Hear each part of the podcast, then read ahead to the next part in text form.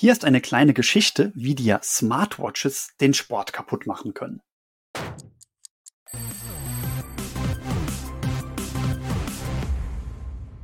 Zugegeben, in meiner Geschichte war es eine Pulsuhr. Ich verspreche aber, dass es davon überhaupt nicht abhängt, ob es jetzt eine klassische alte dumme Pulsuhr oder eine moderne Smartwatch war.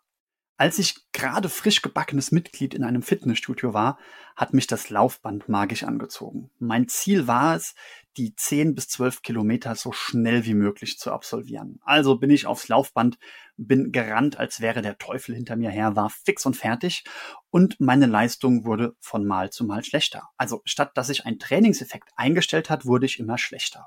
Rückblickend ist klar warum.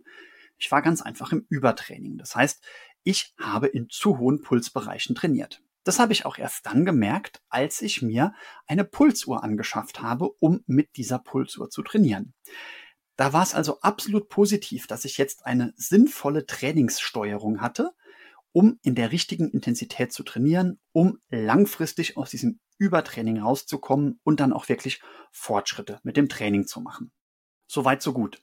Es wurde jetzt also nicht nur darauf geachtet, dass meine Trainingsintensität gestimmt hat, sondern es wurden auch meine Wochenkilometer erfasst. Und so war ich sinnvoll gesteuert wieder auf der Jagd nach weiteren Trainings, persönlichen Trainingsrekorden. Das ging lange, lange Zeit gut und die Pulsuhr wurde mein liebster Begleiter beim Training, bis es irgendwann ins Negative umgeschlagen ist. Als ich mit einem Arbeitskollegen zum Laufen verabredet war, fiel mir erst kurz vom Treffpunkt auf, dass ich meine Smartwatch, meine Pulsuhr, Entschuldigung, zu Hause vergessen habe. Wäre ich jetzt allein gewesen, hätte ich den Lauf verschoben. Ich wäre also zurück nach Hause, hätte die Uhr geholt und wäre dann erst bereit zum Laufen gewesen. So wäre ich aber zu spät gekommen. Ich habe dann versucht, ihm zu erklären, dass es eigentlich besser wäre, wenn wir den Lauf ausfallen lassen, weil ich meine Pulsuhr nicht dabei habe. Und er hatte dafür überraschenderweise überhaupt kein Verständnis. Also fand der Lauf statt. Und es war furchtbar, denn ich war die ganze Zeit hin und her gerissen zwischen zwei Extremen. Zum einen hätte ich gerne einen guten Lauf gemacht, hätte ihm gezeigt, dass ich ein guter Laufpartner bin. Zum anderen wurde der Lauf aber gar nicht erfasst. Und weil der Lauf nicht erfasst wurde, wären meine Wochenkilometer zu gering. Okay, ich könnte dann versuchen, meine Wochenkilometer zu Hause einzutragen, aber dann trage ich die falsche Distanz ein. Dann fehlt der durchschnittliche Puls, wenn ich es manuell nachtrage.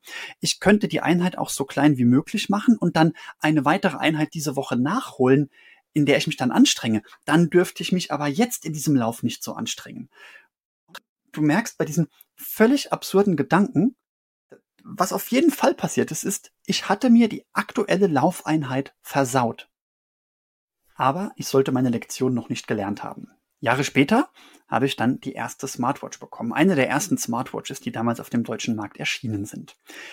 Die Akkulaufzeit war sehr schlecht. Das heißt, wenn ich sie zum Laufen benutzt habe, musste sie danach erstmal eine Stunde oder so aufs Ladegerät, um den restlichen Tag durchzustehen. Also was habe ich in dieser Stunde gemacht? Ich habe mich möglichst nicht bewegt, weil es wird ja nicht gemessen. Und dann bewege ich mich lieber nachher ganz viel, wenn es gemessen wird. Oh, mit den Kindern ins Schwimmbad gehen und im Wasser toben, sehr gerne. Aber diese Uhr war nicht wasserdicht. Das würde ja gar nicht gemessen werden. Das ist blöd. Äh, können wir nicht lieber zu Hause auf der Wiese toben, wo ich die Uhr anhaben kann? Und du merkst, es war schon wieder so, dass mich die Jagd nach Rekorden und der Wunsch, dass alles, was messbar ist, an Bewegung auch gemessen wird, hat mir die Bewegung an sich versaut. Ich habe nicht auf meinen Körper gehört und ich habe die Dinge auch nicht für mich getan, sondern ich habe auf die Smartwatch gehört und habe die Dinge für die Smartwatch beziehungsweise für die Zahlen, die sie erfasst, getan. Die Statistik war mir wichtiger als mein Wohlbefinden und das Wissen, dass ich etwas für mich getan habe, auch wenn es gerade niemand gab oder nichts gab, was diese Aktivität aufgezeichnet hat. Und als mir dieser Gedanke so richtig bewusst wurde, in Kombination mit der letzten Podcast-Folge, in der ich darauf hingewiesen habe, dass die, dass das Schauen auf die Smartwatch statt dem Smartphone eine ungesunde Suchtverlagerung ist, als mir das bewusst geworden ist, musste die Smartwatch gehen. Heute bin ich daher neu mit meinem Körpergefühl verbunden und bewege mich aus Freude an der Bewegung selbst. Und genau das Gleiche wünsche ich mir auch für dich.